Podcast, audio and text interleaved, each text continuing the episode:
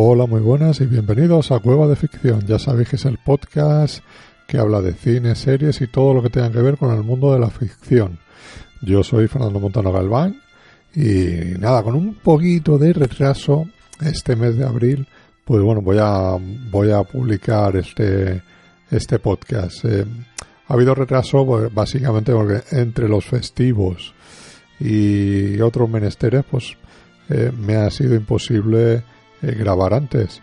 Pero bueno, eso ha hecho que, al contrario que el, mes pasado, que apenas vi nada, bueno, pues que en esta ocasión haya visto sobre todo un montón de cine, poquitas series y pero pero mucho mucho cine y bueno eso es lo que vengo a comentar y también pues eh, aprovechado y, y, os voy a hacer un par de recomendaciones literarias de los dos libros que, he leído en el último mes, mes y poco. Así que eh, no me entretengo más y eh, comenzamos. En primer lugar, eh, vamos a empezar por el cine, como, como hacemos siempre, nombrando la, aquellas películas que he ido viendo. No lo nombro todo, porque solamente, como ya sabéis, me gusta más eh, nombrar, comentar las películas que, que me gustan, que me llaman la atención, que reviso, que es la primera vez que las veo, eh, como sea.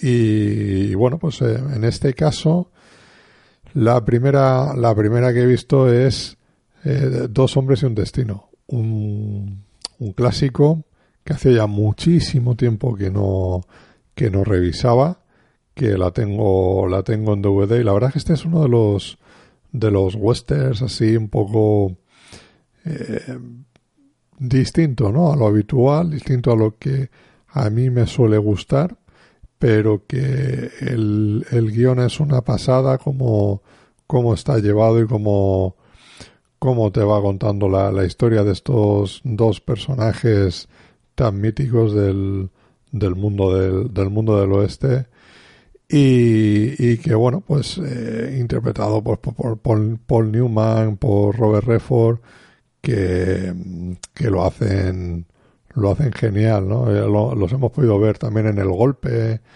y bueno eh, juntos luego también por separado en muchas películas que la verdad este es uno de los de los clásicos fundamentales que, que hay que ver. Y que seguramente si no si no lo habéis visto pues os sonará, por ejemplo, la, la musiquita que, que tiene la de la banda sonora que tiene la película, porque se ha sacado muchas parodias, etcétera, etcétera. Entonces, eh, Dos hombres en destino, la verdad es una película que no ha envejecido nada, que no ha perdido nada y que es totalmente eh, recomendable. Otro western que he visto y que y que este sí que es un poco más eh, en, la línea que me gusta, ¿no? Porque tiene más... Eh, es más bestia. es la de eh, Los Odiosos 8. Los Odiosos 8 la, la vi en el cine, después la vi otra vez más y ahora la he recuperado en Netflix, porque la, lleva un tiempo, estuvo un tiempo, la quitaron y ahora la hace dos o tres meses la volvieron a poner y mira, he aprovechado y digo, voy a revisarla a ver, a ver qué tal. Yo soy un fan de Tarantino. Me gustan mucho los que me conozcáis ya de Sunset Boulevard. A mí Tarantino me gusta, pero vamos, un montón. Quizá la película que menos me gusta o la película que no me gusta es Dead Proof. Mm, luego quizás Maldito Bastardo sería la que menos me guste, pero en general el resto de su cine a mí me encanta. Y, ya cuando Tarantino se mete a hacer western, como fue con Django desencadenado, que me pareció una, una maravilla, pues aquí en están Los Odiosos 8, que parece que mezcla eh, varios géneros de, de, de, suspense, de terror, también de pues ese humor negro que, que le caracteriza. Eh, también mezclado pues en un ambiente muy claustrofóbico, o sea, un western ambientado en la nieve y, y encerrados en un en un único escenario prácticamente toda la, toda la película. Pues, eh, y con un montón de referencias eh, incluso a su propio, a su propio cine. Vemos cositas pues de, de Reservoir de Jackie Brown y va, en fin, de, de muchísimas, muchísimas cosas. Pues, mm, ¿qué decir, no? De los esos ocho. La verdad es que no he tenido la oportunidad de, de comentarla en ningún podcast. porque no, porque cuando se estrenó no, no estaba haciendo ninguno. Y para mí es una auténtica joyita esta película. O sea, conforme la vuelvo a revisitar y la vuelvo a ver, más me gusta. Y sin. Vamos. Y me parece una de sus películas más eh, redondas de. Sobre todo de la etapa esta ya. Eh, de Kill Bill en adelante. Posiblemente sea la, la, la más redonda. Eh, la dirección me parece muy depurada, muy, muy chula, muy, eh, muy estilista, rodada en 70 milímetros, que eso le, le, da a la película una profundidad, aun siendo un sitio cerrado, hace que eso le, le dé mucha, mucha inmensidad ¿no? a, a los planos y claro, parece que, que el espacio, aun, ser, aun siendo muy pequeño, muy reducido, le da mucha amplitud. Entonces parece que es un sitio del cual no pueden escapar. O sea, están encerrados sí o sí y por mucho que se muevan, por mucho que quieran huir, eh, van a seguir estando en ese, en ese lugar. Y, bueno, y luego para lo que son las escenas de, exteriores también le da mucho más eh, grandiosidad, ¿no? Y mucha más infinito, ¿no? En lo que es en, en las escenas que se ve la nieve, y la verdad es que es una, una pasada. A nivel de interpretación, buah, pues muy, muy, muy buena. Con, con todos los personajes, desde Samuel L. Jackson, eh, con, como digamos un poco el principal dentro de este, de este reparto eh, coral. Pero vamos, o sea, Tim Roth, Carl Russell, Bruce Dern, todos están, todos están geniales, geniales. Así que a los esos ocho, a quien le gusta el western, el western tarantiniano y las películas y las novelas de Agatha Christie, pues esto es una cita inenudible, inenudible. Eh, también, a ver, eh, hace poco me vi la de la de Fast and Furious 8, que no la había visto. Fijaros, no soy un fan de Fast and Furious, ni mucho menos. Creo que, que de las siete películas anteriores me ha gustado película y media. Quizás la sexta la que más gracia me hizo y algo de la quinta. Pero en general las cuatro primeras me parecen bastante, bastante malas. Y la séptima con el tema de la muerte de, de Paul Walker yo creo que eso también mm, tuvieron que rodar varias escenas de nuevo. Hay mm, escenas que se nota que este pues será el hermano, es digital, eh, entonces mm, hay muchas cosas que dices podría haber sido la película mejor, pero hay cosas que, que, que, no me de montaje, de narración y todo eso que no, no me gustan. De por, sí, de por sí que estas películas no me gustan el montaje que tiene. Es verdad que tiene un montaje muy coherente, porque siempre, siempre es el mismo. Todos los planos duran tres segundos. O sea, estos son películas que se ruedan o se montan con metrónomo. Entonces, si os dais cuenta, vais contando una, dos, tres, pum, cambio de plano. Uno, dos, tres, cambio de plano. Siempre va así sea lo que sea y se esté viendo lo que se esté viendo. Siempre va en ese, en ese orden. Em, es una saga que tiene muchos fans, pero la verdad es que yo no me encuentro entre ellos. Y al final las empecé a ver porque, bueno, pues lo que ocurre muchas veces cuando uno es cinéfilo y, y te dan la matraca con estas eh, son muy divertidas, otras están muy bien, eh, no sé qué, pataní balata, pues al final o terminas pidiéndoselas a algún colega de pues déjamelas y las voy viendo. Porque si me las tengo que descargar, jamás las voy a ver. Eso así de claro. Y si tengo que esperar a que las pasen por televisión o las pongan todas en alguna plataforma, pues menos todavía. Ahora creo que están todas en, en Netflix. Aprovechando esta última, me parece que las han puesto a todas. Eh, no estoy seguro. Yo solamente he mirado esta, que era la que me faltaba. Y bueno, es una película. Tiene sus momentos. En, la película es entretenida. O sea, yo tampoco puedo. Tampoco se le puede pedir más. Pero a mí me parece excesiva en muchos aspectos. Y bueno, pues a los que seáis fan de esta saga, pues muy bien. Y a los que no, pues tampoco, tampoco os perdéis nada, sinceramente. Y esto es un chicle que van a seguir estirando, estirando, estirando, pues hasta Dios sabe cuándo. Porque vamos, ¿qué se le va a hacer?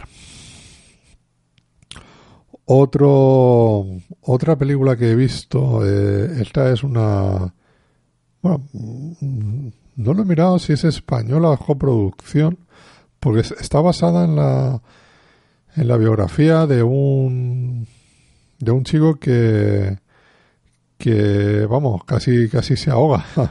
se, llama Solo. Eh, creo que ha pasado por muchas radios a raíz de lo que es esta película semi semi documental, ¿no? Está un poco, es un documental ficcionado, pero es, es más documental que, otra cosa. Eh, nos cuenta como, como un, un chico que, pues un día normal que, que decide decide hacer un poco de surf, bueno, se resbala por unas dunas de ahí de, de Tenerife, de Gran Canaria, y, y se, y se cae, se termina cayendo al agua y con un montón de heridas y empieza a flotar ahí y no sabe si va a sobrevivir, no va a sobrevivir, qué es lo que, qué es lo que va a pasar con él. Evidentemente sobrevive porque si no, no hubiera escrito el libro. Eh, así que en ese sentido no hago ningún spoiler. Pero bueno, es, es ese un poco mm, trasladar eh, ese libro a la, a la pantalla, ¿no? Pues la agonía que pasó el chico pues hasta conseguir ser eh, rescatado. La película está bien, eh, pero es interesante de ver, pero le falta no sé qué decir, le falta un poco de un poquito más de nervio para, para que sientas esa angustia ¿no? en, eh, del, personaje, porque sabiendo que el que sobrevivió, ese aliciente lo pierdes. Entonces lo tienes que buscar por otro lado. Y creo que ahí es donde falla un poco la película. Porque tiene que. Y tiene un poco un montaje. Pues eh, a modo de flash va contándote por la relación con los padres, la relación pues eh, todo lo que eh, había vivido antes y tal, hasta el punto de llegar a, ahí, a ese momento. Mm, le falta, le falta eso, ya te digo, nervio por, porque sabemos el final y entonces por ahí pues, se queda un poquito, se queda un poquito plana. Pero bueno, eh, es una película muy recomendable de ver y muy, muy, muy, muy interesante. También está en Netflix, ¿eh? para el que la quiera, que la quiera ver. Y hablando de, de plana, he visto el documental este de la, Tierra es plana, ¿eh? que tiene Netflix también. Y bueno, a ver, esto es una gran comedia. ¿eh? esto es un documental de comedia que hay que tomárselo así, ¿no? Porque, bueno, son los teóricos que te explican de por qué la Tierra es plana cuáles son sus teorías, teorías que intentan demostrar y que se les vienen abajo en el propio documental. Y bueno, pues que, que todo es muy ridículo. Eh, es una lástima que haya gente eh, que les siga, pero vamos, o mm, pues, eh, sí, que le sigan, básicamente. Eh, hay youtubers ahí que viven y sacan un montón de pasta hablando de que la Tierra es plana y argumentando eso para chavales de 12 años que, que están todavía por moldear. Mm, bueno, creo que esto ha, cogido una fama, un nombre, se llaman terraplanistas. Y bueno, mira, mientras que cada uno crea lo que quiera, mientras dejen a cada uno pensar, hacer y decir lo que quieran y, y no intentar captarlos a, a ninguna especie de secta. bueno, pero ya te digo, si os lo veis como como comedia es una gran comedia. Si lo veis como un documental serio, la verdad es que es bastante terrorífico. Así que no tiene no tiene medida en ese en, ese en ese sentido. A ver, también he visto eh, películas españolas. Me he vuelto a ver fíjate, estas películas que, que, las he visto muchísimas veces de pequeño, que le encantaban a mi abuelo, a mi abuelito, y que bueno, hacía mucho, mucho que no, no veía, y una de esas tardes tontas que te la pasan por televisión y, y dices, no me voy a poner nada, no voy a ver nada, voy a ver esto, y, y voy a, voy a reírme, voy a pasar un ratito, un ratito. Pues es la de Estoy hecho un chaval, de Pago Martínez Soria. Pago Martínez Soria ha sido un gran actor, eh, un personaje muy, muy interesante del panorama español, eh, que se ha criado, ha hecho muchísimo teatro y luego también, bueno, pues tuvo su época de hacer mucho cine, ya cuando era un poco más mayor, y que ha hecho pues muchísima, sobre todo muchísima comedia. También tiene alguna película ahí escondida, alguna joyita de papeles más dramáticos, más serios, distintos, que, bueno, es eh, eh, también a tener en cuenta. Mm, ahí por ahí en televisión española se hizo... Eh, estaban haciendo una serie documental, creo que se llamaba Importantes o algo así, ¿no? Que, que yo vi el de Iñaki Gabilondo y también vi el de Pago Martínez Soria, eh, casualidades, y te contaban un poco pues cómo trabajaba el hombre, cómo, cómo se desvivía ¿no? por las obras de teatro, por con la compañía que tenía, eh, cómo invertía su dinero, etcétera, etcétera. Entonces, de ahí, mira, vi ese documental y poquito después me vi, me vi esta película que es divertidísima. O sea, Paco Martínez Soria lo jubilan y a partir de ahí, claro, él se tiene que buscar la vida porque a sus 65 años espera espera un hijo. Y, y bueno, pues al final, que, un hijo creo que al final son gemelos, no me acuerdo, o mellizos. Y entonces él tiene que seguir trabajando y, claro, él está con una energía como si tuviera, en vez de 65, pues 30 años. Tiene la secuencia con el concurso de televisión, con Antonio Zores. Mm, tiene momentos eh, muy divertidos, ¿no? Cuando va a hacer de, de cobrador por, por distintos pisos, eh, también vendiendo jerseys. Bah, tiene, tiene de todo, tiene de todo. Y es una película realmente eh, divertida y que, bueno, pues, quizás también un reflejo de, de la España de la época, de cómo, bueno, cómo se vivía y cómo había que hacer de todo y cómo muchas veces pues te tienes que ir de, de, tu país fuera pues para lo que aquí no se valora, sí te lo valoran en, en el extranjero, en Alemania, por ejemplo, y bueno, pues eh, allí, allí te tienes que ir a, ganarte la vida. eh, Paco Martínez Soria siempre a reivindicar con gran, gran, gran parte de su filmografía, o por no decir toda.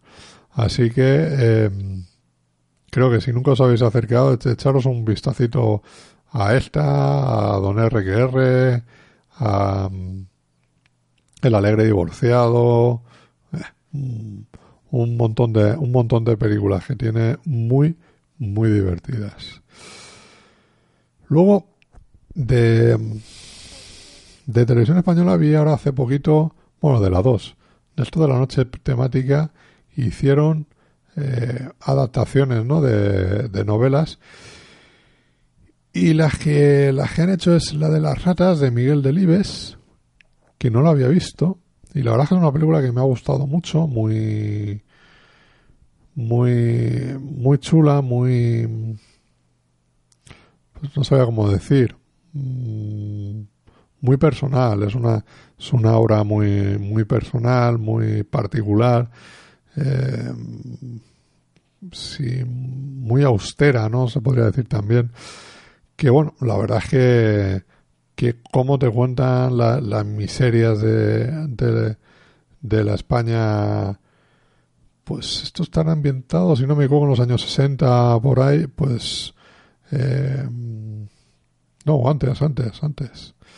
Eh, que, que la verdad es que, que la película te atrapa ahí. No es muy larga, son unos 80, 80 y tantos minutos y de principio a fin, pues pues la historia que te cuenta de, de los personajes que los quieren echar de donde viven y, todo eso pues la película la película es bastante interesante y muy muy muy bien dirigida ¿eh? Eh, sin duda alguna y por otro lado la, la versión de Don Quijote de Orson Welles que terminó montando y eh, Jesús Franco o Jess Franco, como se quiere llamar, tuvo muchísimos nombres ahí que fue que se fue poniendo, ¿no? De, para, para ir firmando más películas y, así em, por el tema de, la autoría, los derechos, todo eso.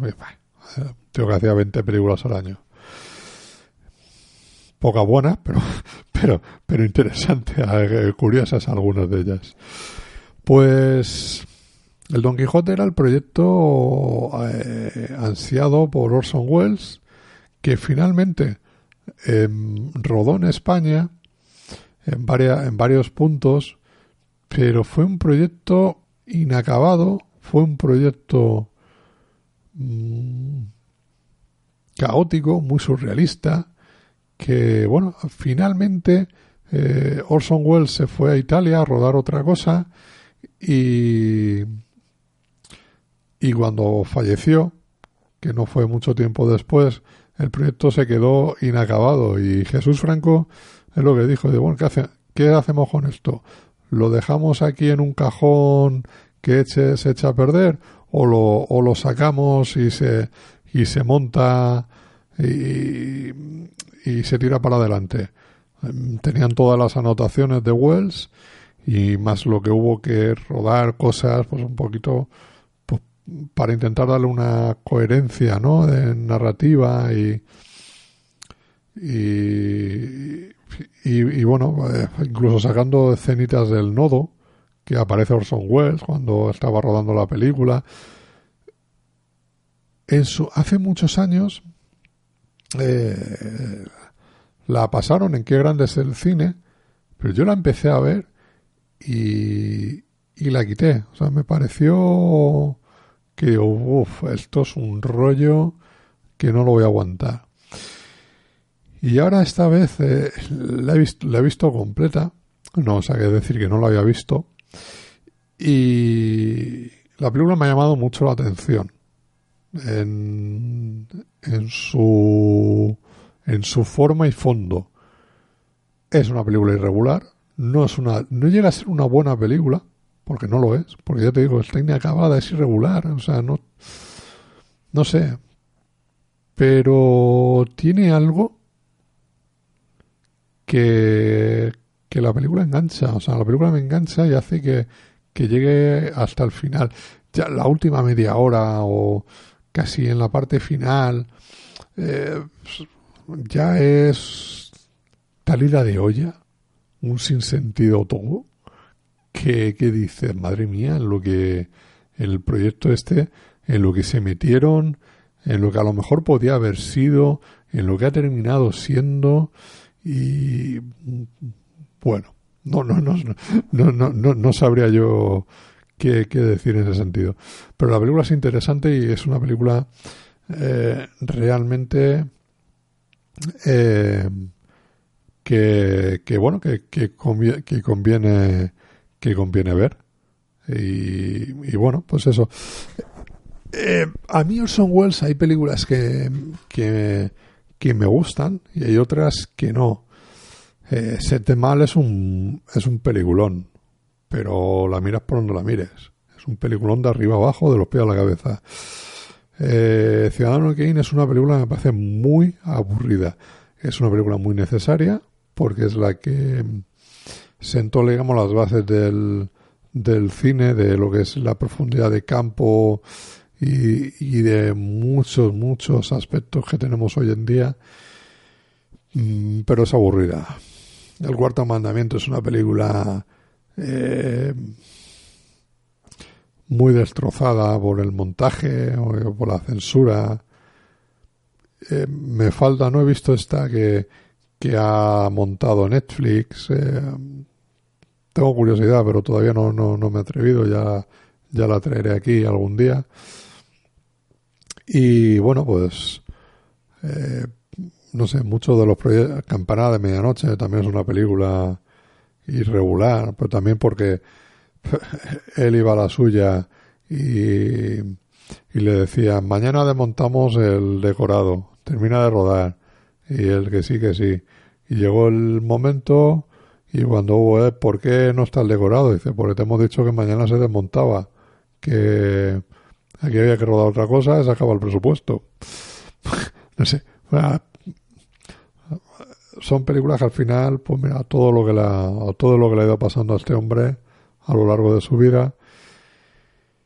Y bueno, pues es, ya te digo que esta por lo menos es muy, muy, muy, muy interesante de, de ver. Su mejor película, yo creo que es El Tercer Hombre, y no es como director, sino como actor.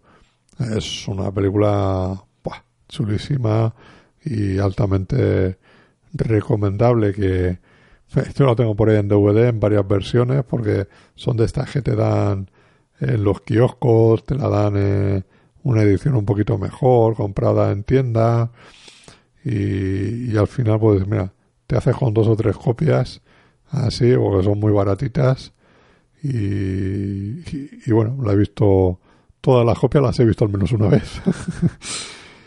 Así que recomendable también el, el, tercer hombre. Más películas que os podría comentar. Pues. A ver, que mire. aquí tengo todo el listadico. Mm, me he visto esta de Perdiendo al Norte. Que no la había visto. Así que ahora se ha estrenado la, la, la segunda parte. Y bueno, mm, entretenidilla, eh, se deja ver, pero tampoco es nada, de lo, nada del otro mundo. No es, no es una película que me haga especial gracia, ni mucho menos. Pero bueno, eh, ya os digo que, que se puede que se puede ver. He vuelto a ver Vértigo. Ya la comenté aquí, ya hicimos un especial de Sunset Boulevard sobre Alfred Hitchcock. Eh, también comenté aquí hace unos meses todas las películas que había visto de, de Hitchcock y tal. Y bueno, ahora la, echaron el otro día por, por la 2 y pues mira, me la me quedé como un tonto viéndola otra vez. Y eso que hacía, ya digo, pocos meses que, que la que la había visto.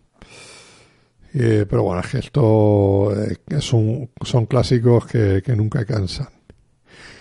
Y luego, eh, por último, la, la, última película que os voy a comentar hoy es El acorazado Potenkin. Eh, mm, Potenkin, película muda de los años 20, si no me equivoco, o un poquito antes, no lo sé.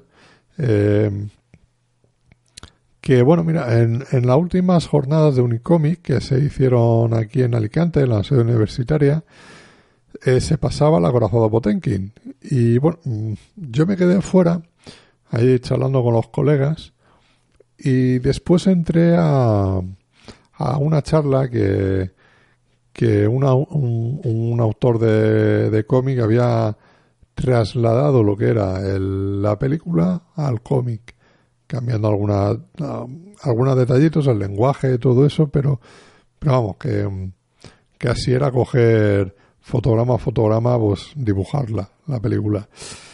Y bueno, estuvo contando así un poco la experiencia de, de cómo era ese proceso. Y al final, bueno, me, dio ganas de, revisitar El acorazado Potenkin en mi casa, pues la tengo en, DVD. Y, y es una película que sigue siendo brutal. La escena de las escaleras, de las escalinatas, eso es brutal como se rodó en aquella época. Merece mucho la pena. Luego se hizo también en, Los Intocables de los NES, ahí de Brian De Palma, lo homenajeaban esa secuencia. es una muy, muy, muy buena película. Evidentemente es una película que ya tiene 100 años y te tiene que gustar mucho el cine, te tiene que gustar mucho la arqueología del cine y te tiene que gustar mucho el cine mudo. Entonces, si reúnes esas tres condiciones, oye, échale un vistazo, dale la oportunidad porque es, es una magnífica, magnífica eh, película. Entiendo, eh, por ejemplo, como, como al bueno de, Juan que, que, se la pusieron mil veces cuando estudiaba cine y, y es al final te la, aborreces. Pero bueno, yo también eh, cuando cuando estudié también cine, un poquito de cine, de historia del cine todo eso, también te, te la ponían, te la ponían como ejemplo y la verdad es que merece, mereces la pena ser vista por lo menos un, un par de veces en la vida. Y bueno, esto es lo que tenía en cuanto a películas. Tengo algunas más, pero bueno, me voy a dejar alguna cosita en la recámara para, para el siguiente, el siguiente mes. Em, tenemos también, bueno, tengo por aquí un par de series eh, sigo viendo Friends, ya lo dije la semana pasada. Eh, con esta serie tengo para todavía una, una larga temporada porque voy por empezando la séptima temporada. Y, y bueno, he visto solamente dos series en estos últimos mes y medio, dos meses, por ahí poco más o menos. Una es la de Final Space. Eh, este es una serie de animación que pretende ser una especie de Futurama actualizado. Por supuesto no tiene la gracia de Futurama. No tiene, tampoco tiene el encanto. Pero la serie es interesante, es llamativa. Mm, pero yo tengo la duda. Si tal cual dejan el, eh, el final, eh, bueno, te lo dejan ahí abierto para la segunda temporada a ver cómo, cómo sigue la cosa. Mm, y eso hace que me llame la atención de ver esa segunda temporada. Pero tiene capítulos muy buenos y tiene capítulos muy irregulares. Entonces es una serie que, bueno, pues tiene sus altibajos, pero es una serie muy, muy, muy, muy curiosa, muy curiosa de, de ver sin duda alguna, ¿no? Como quedan unos poquitos minutos para que se acabe todo y es un poco casi contarte eh, eh, cómo se ha llegado a ese a ese punto, ¿no? Durante los 10 capítulos que dura eh, la, la, la, serie. Así que darle, darle un vistacito y a ver qué, ¿Qué os parece? Ya te digo, es, es por lo menos llamativa y curiosa. Y la otra serie que he visto la de Homecoming, la de Julia Roberts. Bueno, mm, creo que es una serie mm, muy sobrevalorada. Creo que a nivel de dirección, a nivel de producción es impecable. Es muy clásica, es, está muy, muy muy depurada lo que es el, el, estilo. Pero a mí, según va avanzando los capítulos, se me hace más pesadita. Y no me termina de. No me termina de convencer. No sé, quizás es porque. Mm, quizás sea yo, quizás es porque cuando se oye hablar mucho de una serie o de una película y muy bien, y muy bien, y muy bien, pues llega un momento que mm, cuando te dices, pues voy a verla. No sé qué te esperas y al final todo lo que te vas a esperar te defrauda un poco. No, ya, ya digo que no es una mala serie, ni mucho menos, porque la, a nivel de producción, a nivel de dirección, me parece impecable. Julia Roberts está muy bien. El resto del reparto en general, todo el mundo está muy bien. Pero mm, no se me hace la gran serie del año pasado, ni mucho menos. Pero al fin y al cabo, pero es una es una serie que merece la pena y merece la pena ser ser ser vista. Así que bueno, darle darle un vistacito a ver a ver qué tal. Eh, en este sentido ya no he visto más ni más series ni nada, ya no, no, no he podido. Estas dos porque son, ya te digo, son capítulos de menos de media hora.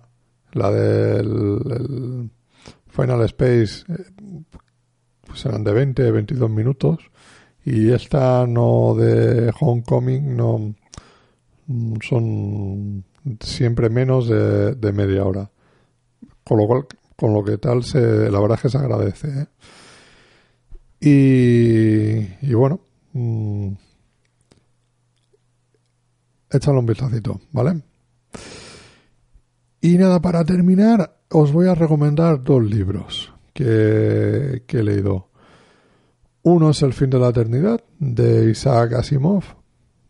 Hace poco se presentó, eh, Apple presentó su plataforma que quedó un poco difuso de lo que iban a hacer y sí que sacaron ahí a personajes, eh, mm, a los actores y autores ¿no? que, que van a hacer series que, con ellos. Y pero la que no sacaron nada es del gran proyecto, que es el de Fundación. Y bueno, eh, tengo muchas ganas de, leer Fundación. Y antes de, de hacerlo, pues solamente, pues, bueno, había, había leído eh, Yo Robot, había leído alguna pequeña cosita más. Hace mucho tiempo sí que intenté eh, leerme Fundación, pero... Mm, eh, pero no me la leí, o sea, ya te digo, o sea, quise, quise empezar, pero por un motivo o por otro, al final no, no lo hice y ahí, ahí, se quedó. Y bueno, y ahora revisando un poco, a ver, el orden que tengo que leerme estos libros, qué es lo aconsejable para un poquito eh, introducirme mejor. En una de las guías vi que te decían, eh, lete antes el, el fin de la eternidad, porque ahí se habla de los viajes en el tiempo y, queda todo muy, muy explicado, es una novela cerrada. Y quizás, pues para fundación, pues va a venir bien, ¿no? O sea, porque ahí tienes una información añadida que no tiene nada que ver con el, con, con lo que es en sí fundación, pero eh, sí que, bueno, pues con la forma con lo que te explican en esa novela, pues ayuda mucho más a la compresión de eh, comprensión de de la de fundación.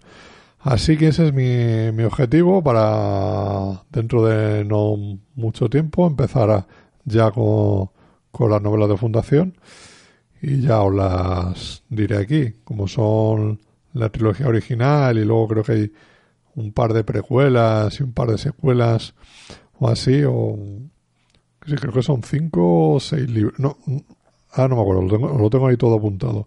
Pues poquito a poco lo iré, lo iré leyendo y lo iré trayendo aquí. Así el día que estén en la de fundación, que todavía se ve que esto va a quedar, o sea que esto se ve que es, no sé si será para el final 2020 o para ya el 2021. Bueno, pues tener ya la, eh, la idea hecha de lo que es fundación y, y todo eso. Y bueno, pues, eh, pero esta, la del fin de la eternidad, antes de pasar a la otra novela. Em, la verdad es que es, muy chula, o sea, es una, es una novela que, que la, em, no es ligera, pero se lleva muy bien, se lleva muy bien. Y ya digo, con todo el tema de los viajes en el tiempo lo explican de una forma que hacen que, que te queden las cosas eh, muy claras, ¿no? Según lo que se está haciendo ahí. Entonces, si os gusta la ciencia ficción, nunca os habéis acercado a Isaac Asimov y a, y, a su obra en general, oye, pues yo creo que el fin de la eternidad es una buena opción para, para empezar. Y luego, pues mira, tienes Yo Robot, que también son relatos, tiene cosas chulas. Y, y a partir de ahí ya, pues bueno, vas a seguir cada cual con lo que quiera de, Asimov, que es muy, muy, muy, muy, muy recomendable.